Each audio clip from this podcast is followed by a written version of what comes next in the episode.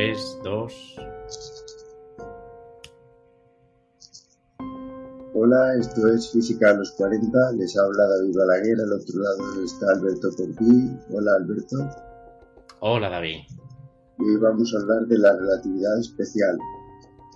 Ahí, a tope, has empezado fuerte, ¿eh? ni me has preguntado cómo estoy. Directo. has pensado que directamente voy a estar. eh, bueno, voy a sentir bastante impotente. Eso, así es como me siento, impotente ante el temazo, ¿vale? Este es el temazo. Sí.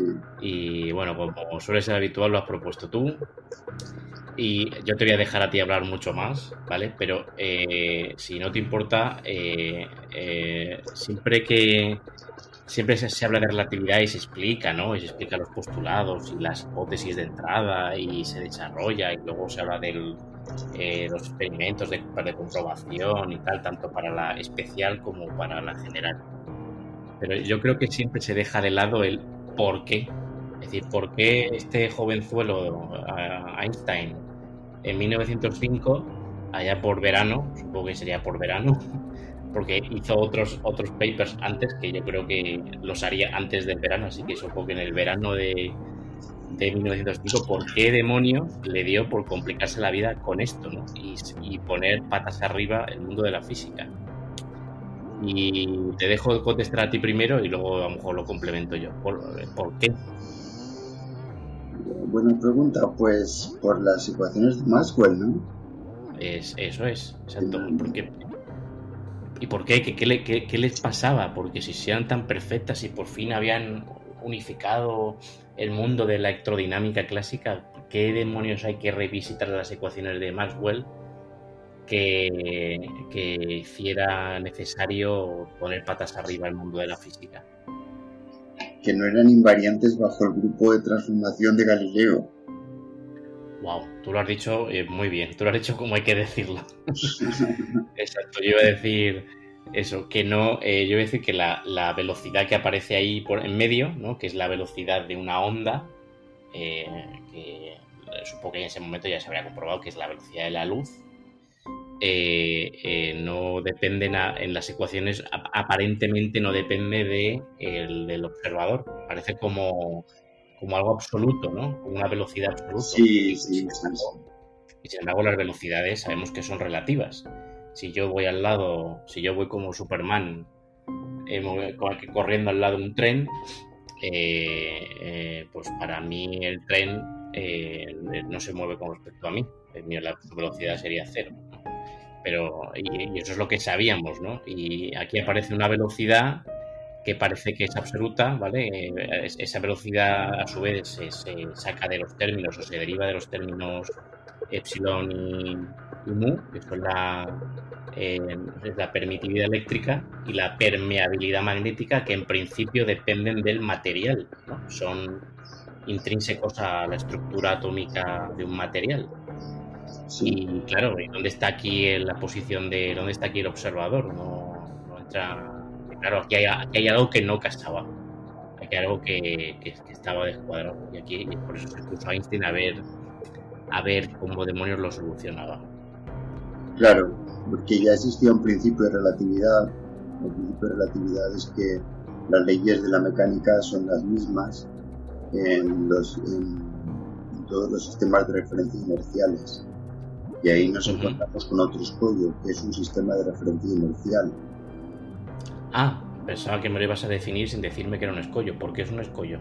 Pues porque eh, que es un sistema de referencia inercial, un sistema de referencia en el que se cumplen las leyes de Newton. Pero las leyes de Newton son las leyes que se cumplen en un sistema de referencia inercial. Ah, vale, esto ya, sí, esto, este vez que se muere la coma ya, ya, que se la cola ya salió. Vale, vale. Sí, es una vale, no recordaba que era por eso. Pensaba que, bueno, la definición que se suele decir, la sistema de referencia inercial es aquel que se, eh, que se mueve a velocidad constante, ¿no? Eh, sí, a velocidad constante, pero con respecto a qué. Claro, claro, exactamente. exactamente. Newton vale, suponía bueno. que había un espacio absoluto y luego hubo un filósofo, Mach, que dijo que no, que, que, los sistemas de referencia inerciales estaban determinados por toda la materia del universo, de las estrellas fijas. Ajá. Mm. Vale, vale. Este Mac es el Mac M-A-C-H, el, sí, sí, el principio de Mac. Mismo. Vale, vale.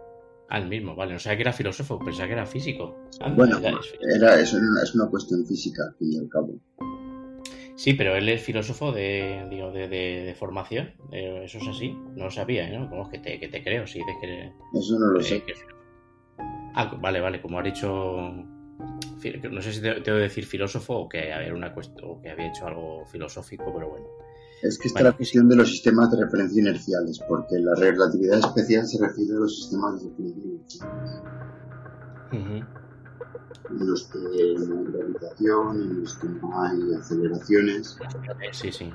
Porque las aceleraciones sí que son absolutas. La velocidad relativa, pero las aceleraciones sí que son absolutas. Entonces Newton lo refería a que había un espacio absoluto y Mark decía que no, que los sistemas de estaban afectados por la cantidad de materia del universo. Y luego la, las teorías de Einstein, la teoría de la relatividad general, pero el principio de equivalencia, tiene que ser una solución que no es ninguna ni otra. Vale, vale. Un sistema de referencial es aquel que localmente está en caída libre en un campo gravitatorio. Vale, pero empezamos por, por la especial antes de meter eh, aceleraciones. Y ahora, eh, dime cómo tú, ahora, me, ahora tú me vas a explicar, eh, o sea, tú, tú, también lo vas a explicar y vas a dar tu versión didáctica, pero yo recuerdo que cuando esto nos lo explicaban en la carrera, directamente se nos decía que, Ahí está lo que se preguntaba, una parte de esto, de cómo se vería un rayo de luz si tú fueras a la velocidad de la luz. Sí. Pero antes que eso, eh, era eh, eh, cómo, se cómo, se, cómo se produce la sincronización de eventos, ¿no? Y la, definición de eventos. Sí, exactamente, claro. pero no sé si Einstein, en su, habría que leer su paper original en alemán, eh, yo no sé si él empieza así, él empieza como tan básico, ¿vale? No, no, no lo tengo. Eh, no lo sé, me cuesta creer que empezara así tan, tan didáctico, ¿no? Preguntándose algo tan básico, en lo que es cómo medimos que dos sucesos suceden, eh, suceden valga la redundancia, al mismo tiempo, ¿no? Sí, lo bonito. lo bonito es que haciéndose esa pregunta, ¿vale? Esa pregunta tan inocente, de ahí poco a poco, yo me acuerdo de esta clase, no voy a decir que la pueda reproducir ni mucho menos, pero yo creo que si me dejaran prepararme media horita incluso la podría producir. Me acuerdo de, del profesor de, de mecánica y ondas, como a partir de esta pregunta eh, vas tirando del hilo matemáticamente y te sale la relatividad especial en, una clase, en una clase de horita y media. Te sale todo. Sale ¿Qué pregunta, recuerda La pregunta de cómo se sincronizan relojes. Ah. Es decir, cómo, eh, cómo definimos que dos eventos suceden al mismo tiempo. O sea, la simultaneidad. Sí, la simultaneidad de eventos, exactamente, esa es la palabra, simultaneidad. ¿Qué es la simultaneidad? Porque estamos muy acostumbrados a hablar de simultaneidad en nuestro, en nuestro mundo eh, terrenal y local, ¿vale? Pues como estamos haciendo ahora, ¿no? A través de, de, Skype o lo que estemos utilizando, yo te digo, eh, aplaude ahora, ¿no? Y prácticamente simultáneo, a pesar de que eh, el ordenador ha tenido que registrar mi señal, enviársela, o sea, hacerla llegar al software, el software lo envía a un servidor central, el servidor central lo rebota a tu cliente de, videoconferencia, pero todo eso hoy en día se hace tan rápido, a lo mejor entre medias, con un satélite, eh, pasa por fibra óptica, etcétera, pero el delay eh, es apenas de nada, de, nada, de, nada de milisegundos o de, o de, nada, de, de nada. Hay que decir que la velocidad de la luz es de 300.000 km por segundo, pero que si la conviertes a, nanosegundos es de 30 centímetros por segundo. sí, sí, yo estaba teniendo. Yo le... física nuclear, los primeros de física nuclear, se pone un cable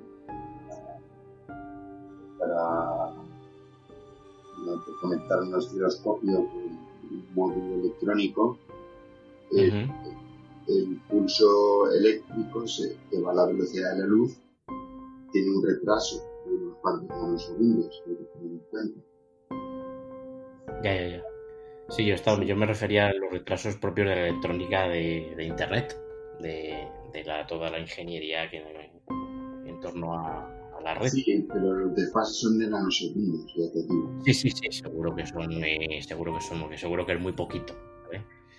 Bueno, pues eso, que, la que estamos muy acostumbrados al concepto a vivir en la simultaneidad, pero que en realidad eh, nadie nunca se había preguntado cómo eh, acordamos que los sucesos han sido simultáneos, ¿no? Y así empezó Einstein, ¿no?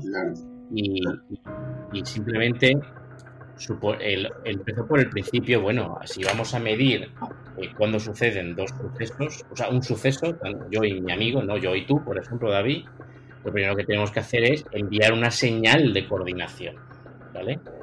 Y claro, esa señal de coordinación puede ser cualquier cosa, no puede ser un hola a través de Skype, ¿no? O me acuerdo, me acuerdo del profesor este de mecánica de ondas que también hizo el chiste y yo también lo suelo hacer, que me gustó mucho, es el que bueno, podríamos enviar una paloma mensajera también. ¿Vale? Pero bueno, en principio, en principio, experimentalmente, eh, la señal eh, o objeto o realidad que más rápido conocemos que vaya eh, es la luz. pero no es porque vaya rápido, es porque según el segundo postulado de la teoría de la relatividad, es independiente de, la fuente. Sí, exactamente, exactamente. Pero incluso... La misma para todos los sistemas de referencia inerciales. Exactamente. Aparte de porque lo más rápido es principalmente por lo que acabo de decir. Y, ya simplemente... Lo que quiero decir es que todo esto no tiene nada que ver en realidad con la luz ni con el, La teoría de la relatividad especial es una teoría que habla que trata de la estructura del espacio-tiempo. Exactamente, sí, sí, tienes toda la razón. Lo que pasa es que coincide que la velocidad de la luz coincide con la constante que aparece en estas formaciones de, de Lorentz. Y sí, sí, sí. muy bonita del título que se dio, eh, suponiendo que el espacio sea isótropo, o sea, que no haya preferencia, no hay una dirección privilegiada, sea homogéneo en el espacio y en el tiempo, se pueden deducir tres tipos de transformaciones para ver si Primero la de Galileo, segundo la de Lorentz, con una constante uh signo, y otra que es la misma que la de Lorentz, con el típico, con la típica raíz cuadrada de un c al cuadrado, c al cuadrado, c al cuadrado la constante, pero de signo opuesto. Y esa dio la causalidad esa dio la causalidad. Así que entonces quedan dos que no dieron causalidad. Dos posibles, la de Galileo y la de, la de Vale, vale. Sí, pero respecto a lo que has dicho de la relatividad tienes toda la razón, pero sí que quería, eh, en aras de ser didáctico, explicar la motivación, ¿no? Eh, por qué este chico joven, como estaba diciendo antes, se puso a trabajar en esto era eh, una idea de bola en aquel momento, ¿vale? Por supuesto tuvo sus detractores y tal, qué demonios se puso a trabajar, ¿no? Y la motivación es esta, eh, las leyes de Maxwell por ahí, ¿no? Recién planteadas, ¿no? Llevaban poco tiempo. Eh, y, estaba este misterio que todo el mundo estaba como ignorando, ¿vale? Y Einstein pues se puso y, de ahí sacó no, una, no, no un arreglo al electromagnetismo, sino una teoría del espacio y del tiempo, como bien dice. Pero empezando, tirando del hilo de un problema práctico, ¿vale? De un problema, eh, de un problema que estaba ahí, ¿no? Oye, si las ecuaciones de Maxwell son correctas y aparentemente lo son, porque están eh, muy bien, de, describen muy bien y describen de manera súper sencilla eh, todo lo relativo a las ondas electromagnéticas que están ahora tan de moda, con el telégrafo, en aquella época estoy hablando y tal, eh, qué demonios, tenemos que entender qué demonios está pasando aquí, ¿no? Porque esta velocidad es, es fija, ¿no? Vale, yo ya me callo un ratito, te dejo a ti. ¿Qué más podemos la relatividad? Bueno, después de la motivación. ¿Cómo son las transformaciones de Lorentz? Las transformaciones de Lorentz mezclan el espacio y el tiempo. Eh, o sea, el tiempo no es absoluto, el tiempo en un sistema de referencia, transformarlo a otro sistema de referencia, las informaciones de Galileo era el mismo, que prima es igual a t. Pero en las transformaciones de Lorentz, t prima depende también de x, de la posición. Y aparece un factor gamma, que es uno dividido por la raíz cuadrada de 1 al cuadrado entre la velocidad de la luz al cuadrado, es el que mide el grado de relatividad de, una transformación. Para velocidades bajas, v al cuadrado, el cuadrado es casi cero, gamma es 1, no es, no relativista, se recupera en las transformaciones de Galileo y de Newton. Pero para velocidades que se acercan a la de la luz, ese, ese denominador tiende a cero y por tanto gamma es que sería el caso relativista o ultra-relativista. Vale, eh, una pregunta, David. Eh, eh, hemos introducido estas cosas, transformaciones de Lorenz, pero también por qué este señor Lorenz las introdujo. Por cierto, este Lorenz es el de la fuerza de Lorenz, Henry Lorenz, o como usted pronuncia. ¿Por qué introdujo estas transformaciones? También quiero porque las que Vale, o sea, es, fue como su. ¿no? Como su. Su versión, su no sé, una especie de como de versión de, primer intento. Sí. ¿Vale? De primer intento para apañar las ecuaciones de Maxwell, ¿vale?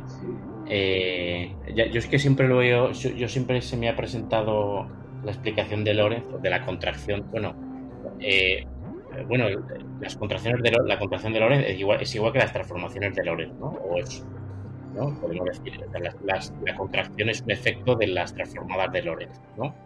Claro, la contracción de las longitudes y la dilatación de los tiempos. Son consecuencias de la claro.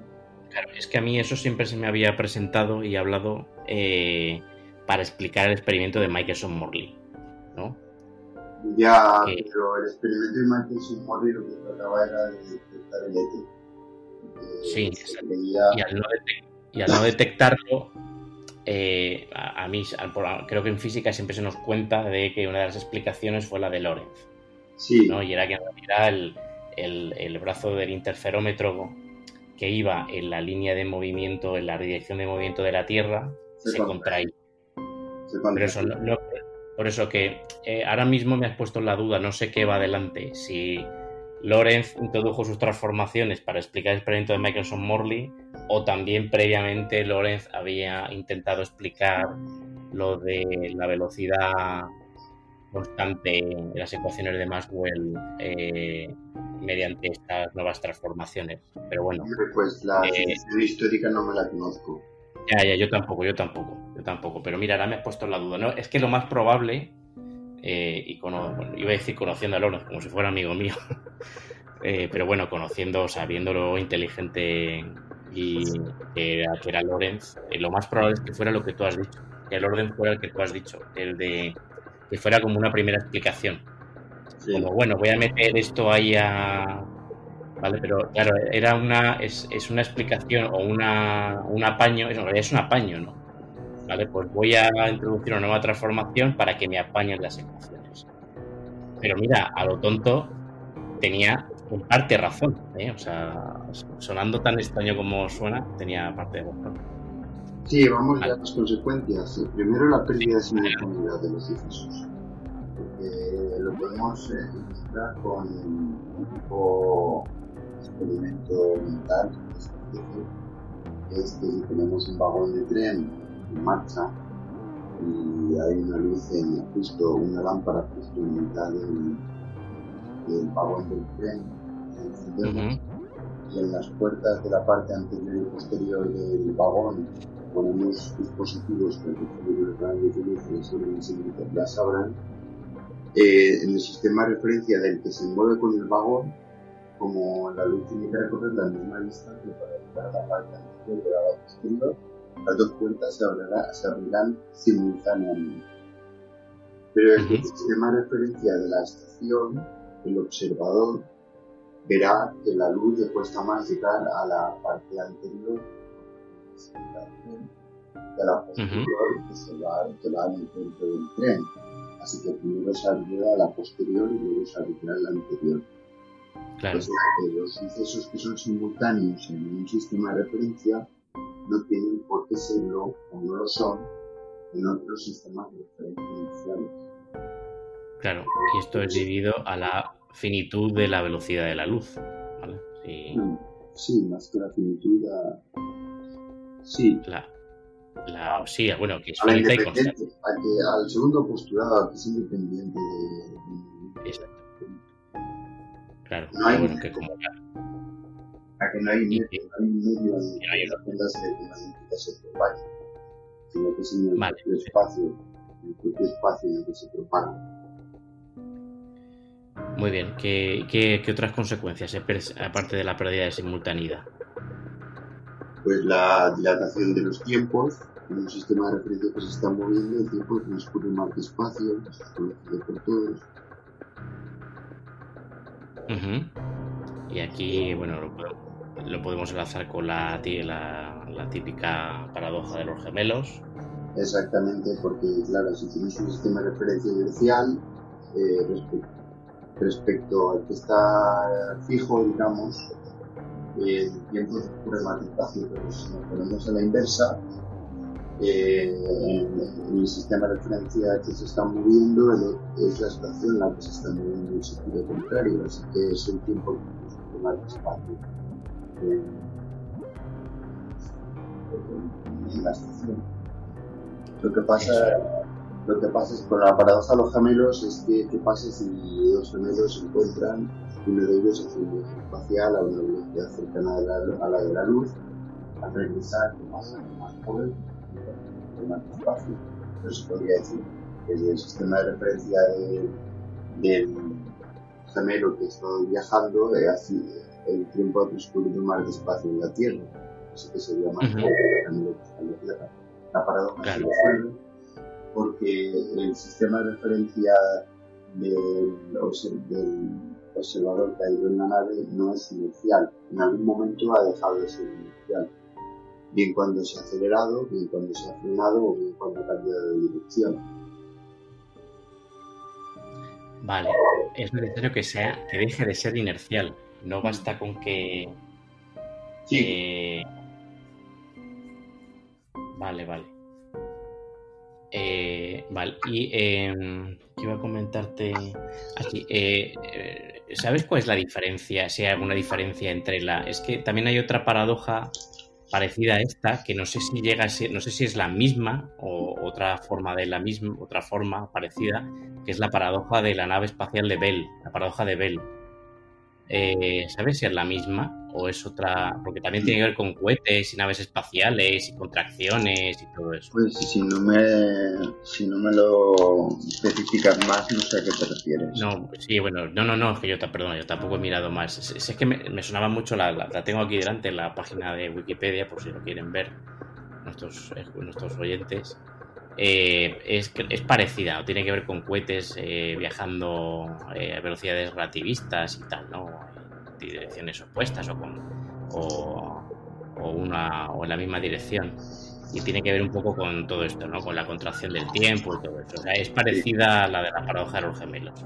Pasa que la de los gemelos es pues, como la más como la más conocida o la versión más conocida, pero tiene que ver con eso también. O sea que hay una paradoja, hay más paradojas, ¿no? Sí, hay una paradoja, sí, también con eso, con dos, dos cohetes, un experimento de estos mentales diseñado por eh, J.S. Bell, ¿vale? Y eso, no sé qué no sé qué añade con respecto a la paradoja de los gemelos, pero añade alguna cosa más.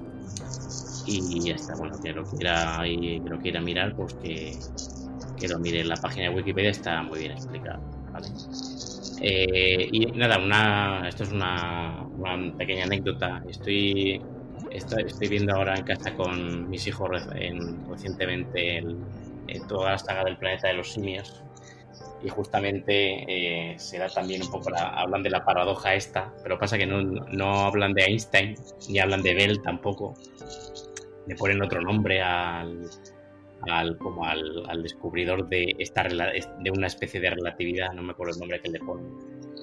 y también ocurre lo mismo, ¿no? Los viajeros en la nave espacial, eh, ellos apenas pasan unos meses, ¿no? Charlton Heston, para quien no, para quien conozca la película, eh, pasan unos meses o un año y poquito viajando por el espacio cerca de la velocidad de la luz y cuando llegan al otro planeta, que lo siento, voy a hacer un spoiler muy grande, pero vamos, a estas alturas ya han pasado, ¿cuánto? Desde, ya han pasado casi 50 años desde que se estrenó. Eh, cuando llegan a la nueva a la Tierra, en el futuro de la Tierra, que no lo saben, al principio no saben que están ahí, han pasado 2000 años.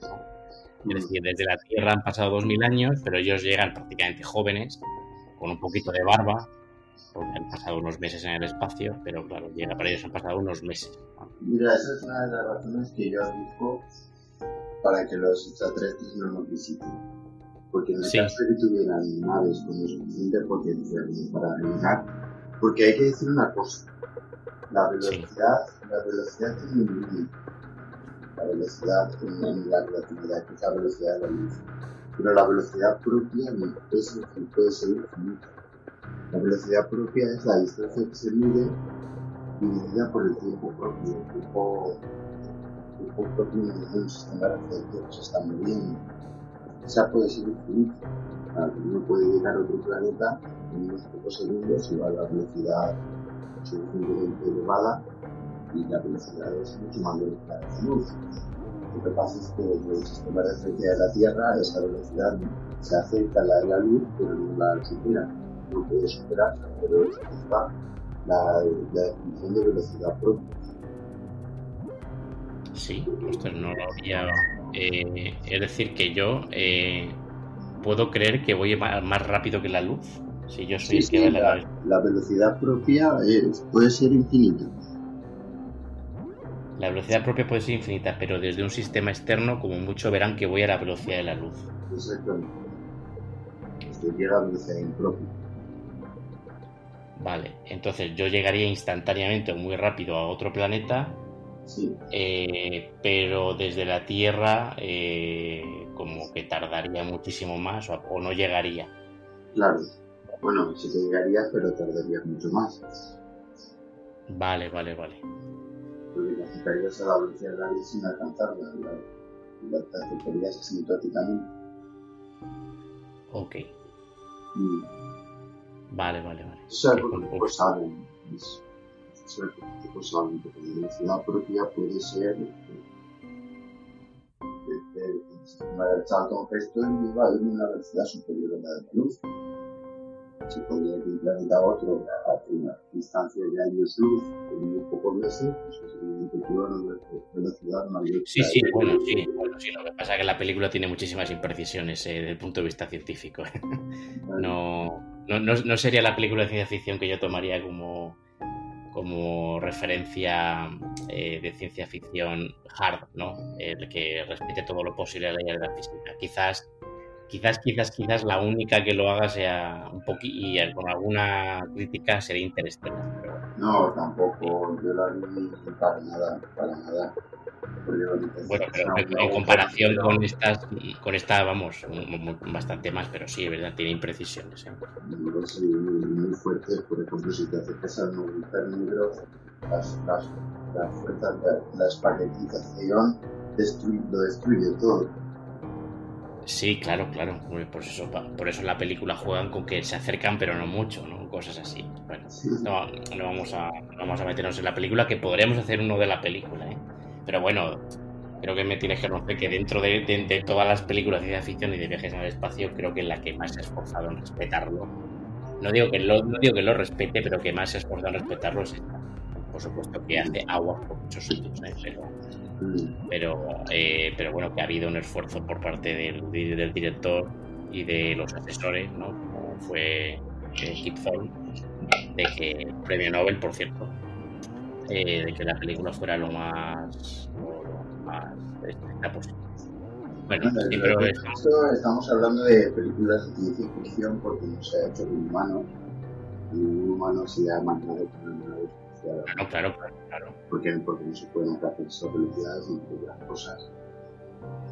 Pero eh, esto es trabajo cotidiano en los aceleradores de.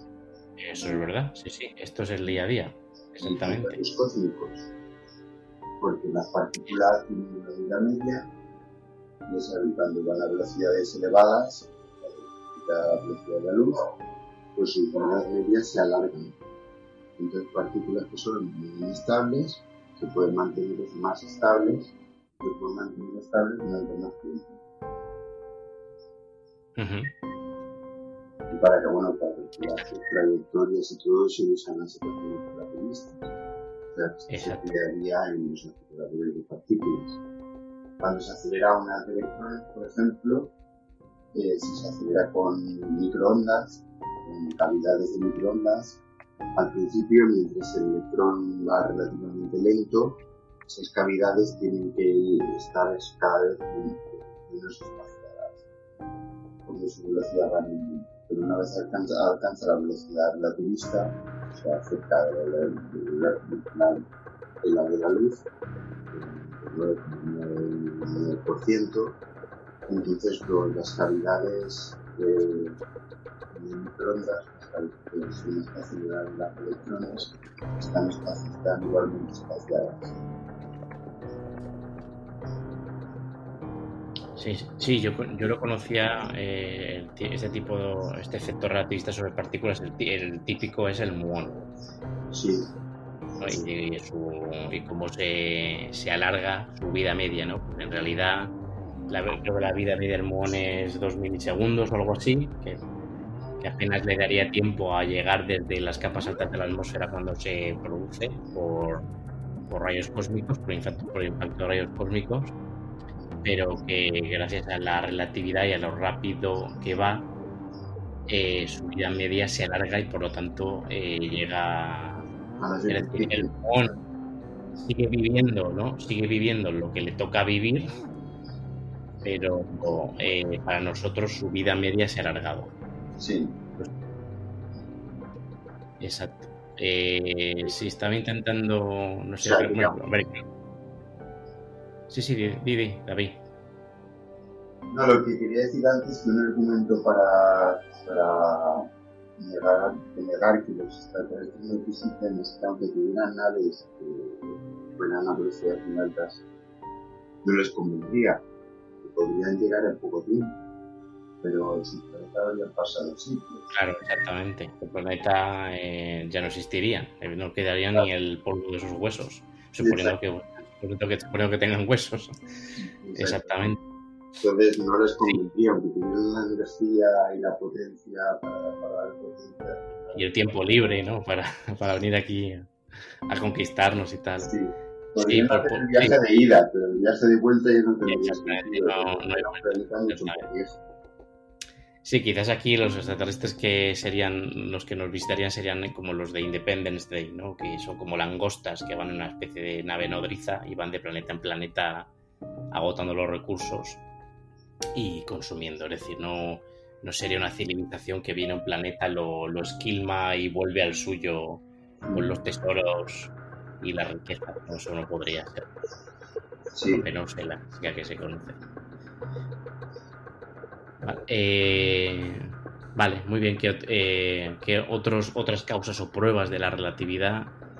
y todavía estamos en la especial, ¿eh? No nos hemos metido.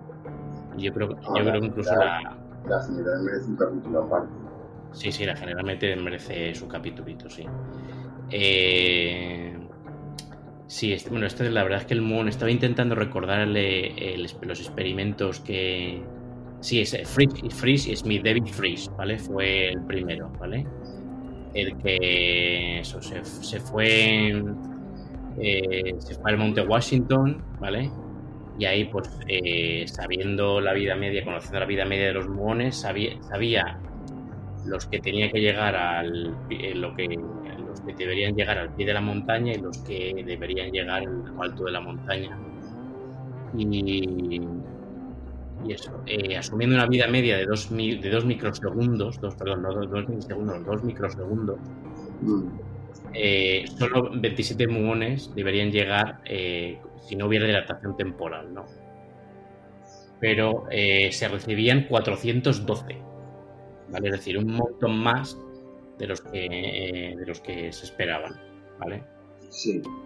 Para el, el muón, pues el tiempo está yendo más despacio, ¿vale? O sea, para nosotros el muón sigue yendo, eh, eh, eh, sigue el, tiempo, para nosotros, con respecto a nosotros, el tiempo de descenso de la atmósfera a la, a la, superficie de la Tierra es el mismo, pero desde el punto, desde el sistema de referencia del propio muons, el tiempo se está retrasando. Sí. Y por eso eh, no, no, no, se desintegra. Bueno, hay que decir también que aparte de que las de Lorentz son las, las, de Maxwell, las leyes de la mecánica se modifican el gamma para que la energía y el momento se conserven, se, se redefinen. Uh -huh. Donde surge la famosa ecuación de E igual a mc cuadrado que significa es que la masa, es, que las partículas tienen una energía en reposo que es igual a su masa multiplicada por la velocidad de la luz al cuadrado. Exactamente. No es que la masa sea energía, la masa no es energía. Eso lo decía de. Que son que hay que corregir. Primero, primero se decía que la, había una masa relativista, la masa pero eh, como es igual, es igual a mc cuadrado, no tiene sentido llamar masa a eso, llamarlo energía. Y reservar el nombre de masa para la masa en reposo, porque entonces es una invariante.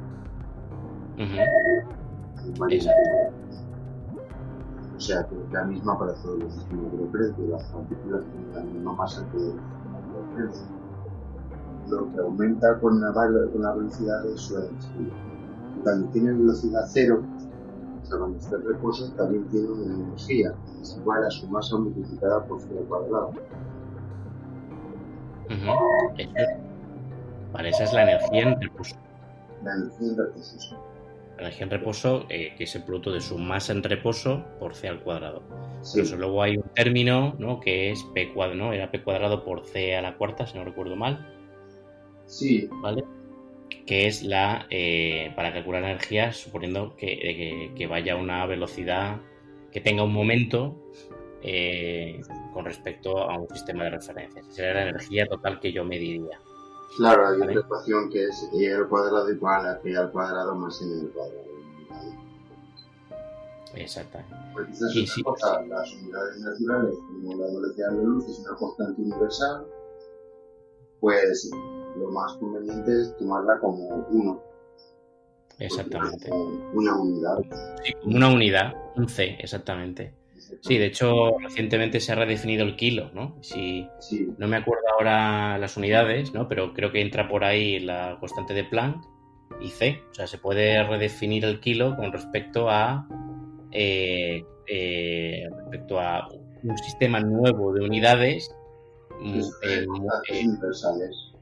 Que son universales, exactamente, que no dependen de un patrón ad hoc que yo tengo que inventar, ¿no? Que en el caso del kilo es un, es un pedrusco que hay en París, ¿no? Bueno, pedrusco es una pesa ahí muy bonita de, yo qué sé, de paladio o lo que sea, ¿vale? Un, un material ahí súper exótico que se supone que no se dilata ni cosas de estas.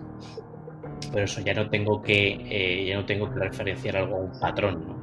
Y lo mismo, el segundo ya no tengo que referenciarlo al tiempo que me dé tal reloj súper preciso que se encuentre en tal sitio, sino que el, el tiempo también lo defino con respecto a una, a una, constante universal, que en principio, que sepamos, es la misma aquí en Alpha Centauri, y que en principio, salvo que se, se diga lo contrario, será así por los tiempos, los siglos de los siglos. O no, eso no va a variar. Y una cosa, ahora que has dicho lo de igual a mc al cuadrado, otra cosa que me gusta mucho es que si sigues lo que decía antes, ¿no? De, la, eh, la, definición de simultaneidad de eventos, ¿no? Con esto de cómo correr, cómo sincronizar relojes y tal. Pues nuevamente, si, si sigues tirando del hilo, eh, también te sale eh, esta, expresión eh, física que ampliamente conocida por todos. Es decir, no es, no, es, no es muy difícil llegar a esa expresión. Es decir, una vez que ya tienes definida cómo sincronizas dos relojes ¿no? y cuál es el tiempo de cada uno, y, teniendo en cuenta este, este proceso, esta fase de sincronización con un rayo de luz, todo esto lo vas arrastrando en las ecuaciones, ¿no? Lo metes en la ecuación típica, la de toda la vida, la de la energía cinética y tal y cual y cual y cual, y en unos poquitos pasos de media hoja de, mm. de papel te sale también E igual a mc cuadrado. O sea, no es eso es lo que me gusta, eso es lo bonito de la teoría de la relatividad, que especial, ¿no? Eh, que es súper, que parte de un postulado, de dos postulados, ¿no? La, la invariancia de C y tal, y la de y, el, ejercicio mental de cómo sincronizamos dos relojes, es qué es sincronizar relojes, que nunca nos, nunca nos lo preguntamos.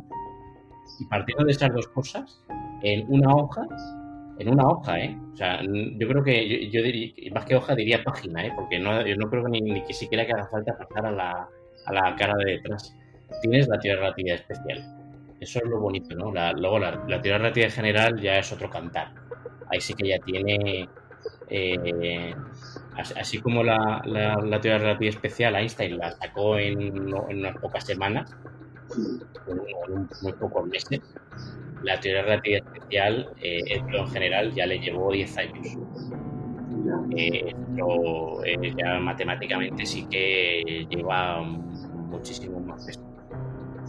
Sí, mira, ahí podemos hablar de, de los de, los invariantes Lorentz. Resulta que si coges g por t al cuadrado y restas la distancia al cuadrado, eso es un invariante en todos los sistemas de eh, para la luz es cero, recorres la c al cuadrado, o sea, sí. al cuadrado, y eso son lo que se llama el de luz. Y luego están los sucesos para los que esa cantidad es negativa.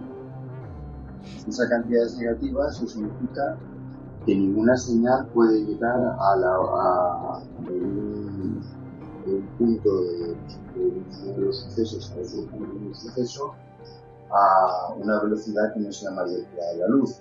O sea, que están separados espacialmente. Esos son los de tipo espacial. Y para ellos, eh, se puede ir a un sistema de referencia donde sean simultáneos. Sí. A ver si estoy explicando bien. No. Se puede ir a un sistema de referencia donde estén en la misma posición. Vale. A ver, ¿misma posición o simultáneo? Pero es que ahora, me, ahora estoy un poco. Sí, sí, no, no, sí. Eh, bueno, esto. Está bien que te haya ocurrido esto porque es complicado, ¿eh? Es. Eh, es muy complicado. ¿eh? Hay que tener papel y Sí, sí, es, es, que es complicado. Pero bueno, eh, está bien que hayas definido los, dos tipos de. Los, los distintos, las distintas casuísticas que pueden ocurrir en el cono de luz. Mm. Están los de tipo espacial y los de tipo temporal. Los de tipo temporal son sucesos que pueden estar conectados causalmente. O sea, es un sistema de referencia en el que pueden ser, en el que pueden suceder en el mismo lugar. Sí, pues, lugares que pueden, pueden estar causalmente. Sí. Y para el otro signo del invariante Lorentz son los de tipo espacial, que son los que hay un sistema de referencia en el que pueden ser simultáneos. Ya hemos visto que la simultaneidad no es absoluta. En un sistema de referencia diferente puede suceder uno antes que el otro y en otro sistema de referencia diferente puede suceder un segundo antes que el primero. O sea, que no solo es que la simultaneidad no sea absoluta, sino que el orden temporal tampoco es absoluto. si no puede estar conectados causalmente, puede, una señal puede viajar a una velocidad de la luz para conectarlos. Entonces, o en algunos sistemas de referencia sucederá uno antes que el otro y en otros a la inversa. Wow. Y en un sistema de referencia suceden simultáneamente. Sí, sí, sí, sí, o sea, vamos, totalmente relativo. Sí, esos son los de tipo espacial. Que por cierto, aunque se llame teoría de la relatividad, también se dijo, se criticó, se dijo que más en la teoría del absoluto. la teoría del absoluto. Claro, porque la velocidad de luz es absoluta. Sí, sí. Eh, sí. Y los eh, invariantes de Flores también son absolutos. Sí, sí, sí, sí, sí. Mm, Sí, la verdad es que se podía haber tenido distintos nombres, igual que la relatividad general, que ya hablaremos, podría ser una teoría de la gravitación 2.0, ¿no? Eh, o, o la teoría de la relatividad especial podría haber sido la teoría, no sé, la teoría de Maxwell 2.0, ¿no? Eh, pero bueno, sí, tiene este nombre así un poquito... No, pero Eh, recuerda lo que te he dicho. Es que eso lo dice David Griffiths en su libro de electrodinámica, que aunque, aunque tenga mucha importancia los fenómenos electromagnéticos en el origen de la formulación de la teoría de la Sí, relatividad, no es exactamente, no es... eh, no la va de eso, la la relatividad, no. La teoría Va de la mucho de la estructura del espacio-tiempo y existiría incluso en un mundo en el que no hubiera cargas, en el que no hubiera electromagnetismo. Porque el primer postulado, hemos nombrado el segundo postulado, de que la velocidad de la luz es la misma independientemente de, la fuente, pero el primer postulado dice que todas las leyes de la naturaleza son, tienen la misma forma en todos los sistemas de referencia inerciales. O sea, que son covariantes, lo que se dice que son covariantes. Sí, ese, ese supuesto es eh, quizás más in- es el más intuitivo y quizás eh, incluso previo a todo esto de la velocidad de la luz y la, y la constancia y, su, y la sincronización de eventos y todo eso. Pero sí, pero hay que dejarlo bien claro. O sea, si no partes de eso, si no, si no partes de, su- de supuestos sencillos, eh, intuitivos o eh, no tan intuitivos, ¿no? Como lo de la velocidad de luz, que no tiene por qué ser intuitivo, pero sí asumibles. eh, si no construyes sobre una base sólida, pues no vas a ningún lado. Y eso es lo primero que hizo Einstein. Empezó por una base sólida y de ahí salió, como, como he dicho ya un par de veces, la teoría de la relatividad especial en ese- eh, sale en una hoja, ¿vale? Sale sencilla y claro, hay que testearla, ¿no? Claro, porque por decir locuras, ¿no? Esto es como la locura de que siempre hemos comentado varias veces, ¿no? De, los, de la existencia de los neutrinos, ¿no? Eh, se propuso en su momento. Pues lo mismo, ¿no? Pues se propone, pero luego hay que testear. Sí. Una cosa más eh, que hay que decir de la teoría de la relatividad es que es una teoría marco. O sea, Marco. cualquier otra teoría física que se construya tiene que ajustarse a la teoría de la relatividad. Y de ahí sale la ecuación de Dirac cuando hablamos de la mecánica cuántica y de la, de la antimateria. Sí. Hablamos, hablamos de la ecuación de Dirac. La ecuación de Dirac precisamente lo que hace es hacer relativista la, la mecánica cuántica, que también es una teoría marco. Exactamente, exactamente. Y como y dice, bueno, en, sale- palabras, en palabras de Kant, un prolegómeno para cualquier otra teoría. Ah, sí, eso lo dijo Kant. ¿Ha No, Kant? por- no, porque Kant vivió mucho antes. Ah, vale, vale, vale, perdona. eh, Eso entonces, lo vale. dice Griffiths pa- parafraseando a Kant. Ah, vale, vale. Usa ese concepto, el prolegómeno. Sí, sí, vale, vale, sí. Prolegómeno eh, como sinónimo de teoría marco, ¿no? De que tiene que, tiene que respetarse. O sea, de entrada tiene que respetarse. Y si luego lo mejora o añade algo nuevo, estupendo, pero de entrada tiene que respetarse. Sí, sí. Exactamente. Muy bien, no sé, David, ¿te parece? Lo dejamos aquí ya para Sí. que esto hay que digerirlo, ¿vale? Eh, pero bueno, ha queda- ha quedado un programa relativamente bueno Sí, para lo pesado que es la relatividad un sábado por la tarde a las 9 de la noche. Vale, pues nada, pues eh, nos vamos despidiendo ya. Es un programa muy bien. eh, yo creo que absolutamente, absolutamente perfecto. Y nada, recuerdo que si quieren, si alguien quiere decir algo, comunicarse con nosotros, puede hacerlo a través de mi cuenta de Twitter, que es Albert Corby, ¿vale? Como Alberto Corby, pero sin la O. Y ahí estoy a su disposición. Y nada más, nos vemos eh, en unos días, cuando estos físicos a los 40 estén ya relativamente recuperados de este episodio de hecho. Venga, David, un abrazo. un abrazo. Hasta luego. Adiós.